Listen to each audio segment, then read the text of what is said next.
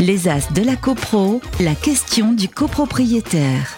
Je suis copropriétaire dans un petit immeuble à Paris. Ma question était de savoir si mon syndic peut changer le contrat d'assurance de l'immeuble, je précise avec les mêmes garanties, sans passer par un vote de l'Assemblée générale.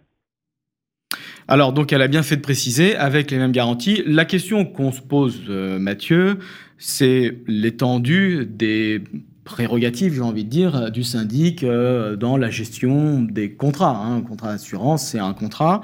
Euh, on change de contrat d'assurance parce que on trouve un meilleur prix. Hein. les garanties ne changent pas. Est-ce qu'on est obligé de passer par le vote de l'Assemblée générale ou est-ce que je peux signer tout seul?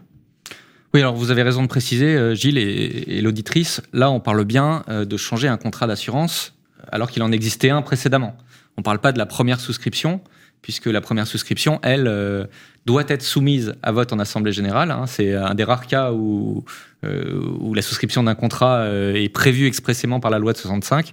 L'article 18 dit que le syndic est chargé de proposer à l'Assemblée générale euh, la souscription d'un. Effectivement, le syndic est chargé de soumettre au vote de l'Assemblée générale, à la majorité de l'article 24, la décision de souscrire un contrat d'assurance contre les risques de responsabilité civile. Oui, alors avec une nuance. syndicat. Hein, qui, alors là, on parle effectivement très précisément de la responsabilité civile, et avec une nuance qui est que même si l'Assemblée générale refuse, euh, le syndic pourra, en vertu de son mandat euh, de syndic. Ça, c'est cadeau. Ça, c'est cadeau pour le syndic. oui, alors en fait, on se dit que le, le, texte a été introduit dans la loi de 65 uniquement pour permettre au syndic de souscrire euh, si, si l'Assemblée générale, par malheur. Et de couvrir, voilà, d'être couvert. Voilà, bon, mais, mais, mais je dirais que la règle générale est que le syndic, de toute façon, ne va pas de son propre chef souscrire un nouveau contrat, que ce soit un contrat. Une PJ, par exemple alors voilà, par exemple, décider que, que, que, le syndicat doit, doit souscrire un contrat d'assurance protection juridique, euh, c'est pas au syndic d'en décider, ou, mais tout comme c'est pas à lui de décider euh, de souscrire un contrat d'élagage euh, ou, ou un contrat nettoyage des carreaux dans la cage d'escalier. Ça, c'est une décision. Même une, même une protection juridique à 200 euros par an. Même, c'est le principe. Voilà. on a bien compris.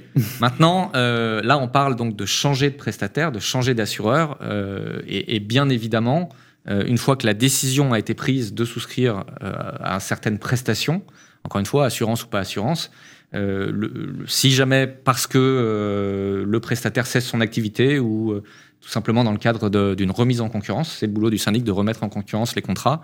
le syndic peut décider, sans passer par l'Assemblée générale, de changer de prestataire, donc de souscrire un nouveau contrat à prestation équivalente, à garantie équivalente, sans passer par l'Assemblée générale. Ça fait, partie, ça fait partie de ses pouvoirs propres, avec une nuance quand même, c'est que vous vous rappelez que l'Assemblée générale fixe le montant des marchés et contrats au-delà desquels l'avis du conseil syndical devra être, euh, devra être recueilli par le syndic. Le syndic devra demander son avis au conseil syndical. Et en matière de contrat d'assurance, en général, on va être au-dessus euh, du montant fixé par l'Assemblée générale. Donc le syndic ne va pas faire ça euh, dans le dos des copropriétaires. évidemment, il faut qu'il le fasse en lien avec le conseil syndical. Mais en matière d'assurance, assez souvent, le cas se pose lorsque on constate, quand on reçoit l'avis d'échéance euh, du contrat d'assurance, on constate qu'il y a une très forte augmentation. les assureurs peuvent parfois proposer des augmentations supérieures à ce qui est prévu au contrat, à, la formule Au-delà de l'indice contractuel mmh. Voilà, au-delà de l'indice contractuel, pour, pour moult raisons, hein. soit parce que la sinistralité de l'immeuble euh, a empiré, soit parce que le contexte général euh, des assurances euh, mmh. empire. Hein. À chaque fois qu'il y a une tempête importante, on se dit ça y est, nos contrats d'assurance vont s'envoler.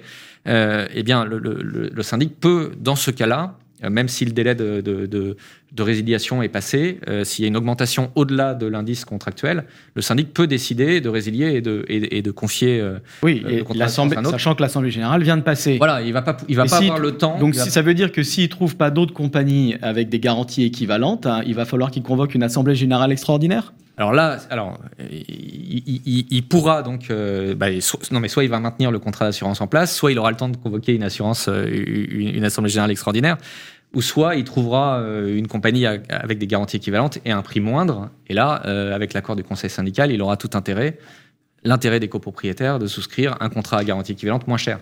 Euh, heureusement qu'il y a cette souplesse et heureusement que dans certains cas de gestion courante, ayant recueilli l'avis du conseil syndical, le syndic peut prendre des décisions, parce que sinon on passerait notre vie en assemblée générale. On a déjà l'impression de passer notre vie en assemblée générale, mais voilà. donc, oui, pour répondre, le syndic peut euh, changer le contrat d'assurance si les garanties sont équivalentes et s'il a une bonne raison de le faire, évidemment, hein, il engagerait sa responsabilité s'il prenait une compagnie trois fois plus chère. Pierre-Edouard, vous vouliez dire un mot? Oui, un, mot parce que finalement l'émission d'aujourd'hui c'est euh, l'émission des zones grises. On, voit toutes les, petites subtilités hein, de la loi de 65, mais moi j'y suis très favorable à ces zones grises parce que finalement elles nous permettent d'avoir un peu de souplesse. Et je, suis contre la rigueur stricte avec des textes très précis euh, de type réglementaire. Mais sur la question de la souscription des contrats d'assurance, quand on prend euh, les textes, je trouve que ça n'est pas extrêmement clair parce que le contrat d'assurance, si l'assureur est un prestataire comme un autre. Et je ne, je ne trouve pas de règle qui justifie que le syndic ait plus de pouvoir à souscrire, et donc à souscrire à nouveau, un contrat d'assurance avec un assureur ou un autre, de manière plus libre qu'il pourrait souscrire un contrat de maintenance des portails, d'installation des extincteurs, euh, tout type de, prestations. Il n'y a pas de différence. Et parce que l'article 18 euh, dit euh, la souscription, effectivement, vous soulignez, la signature d'un nouveau contrat, c'est une nouvelle souscription. Et donc, en fait, si le syndic dispose d'une délégation de pouvoir, ce qui est tout à fait possible, hein, au titre de l'article 25, délégation des pouvoirs, de souscrire des contrats qui relèvent de la majorité de l'article 24, ce qui est tout à fait le cas du contrat d'assurance.